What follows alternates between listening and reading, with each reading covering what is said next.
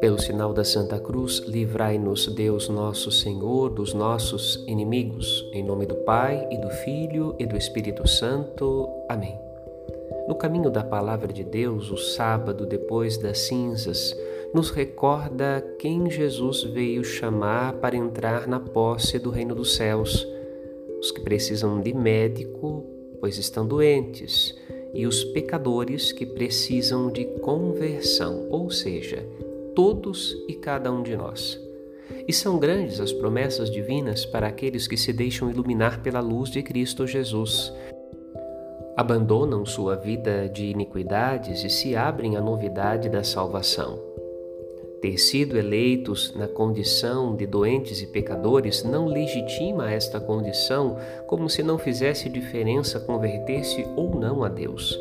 Antes, aquele que teve a oportunidade de ingressar na celebração de casamento precisa estar no tempo certo vestido dignamente, como ensina Jesus em outra parábola do Evangelho.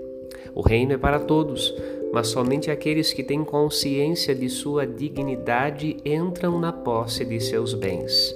São aqueles que recusam o mundo com violência, pois se entendem herdeiros da vida eterna.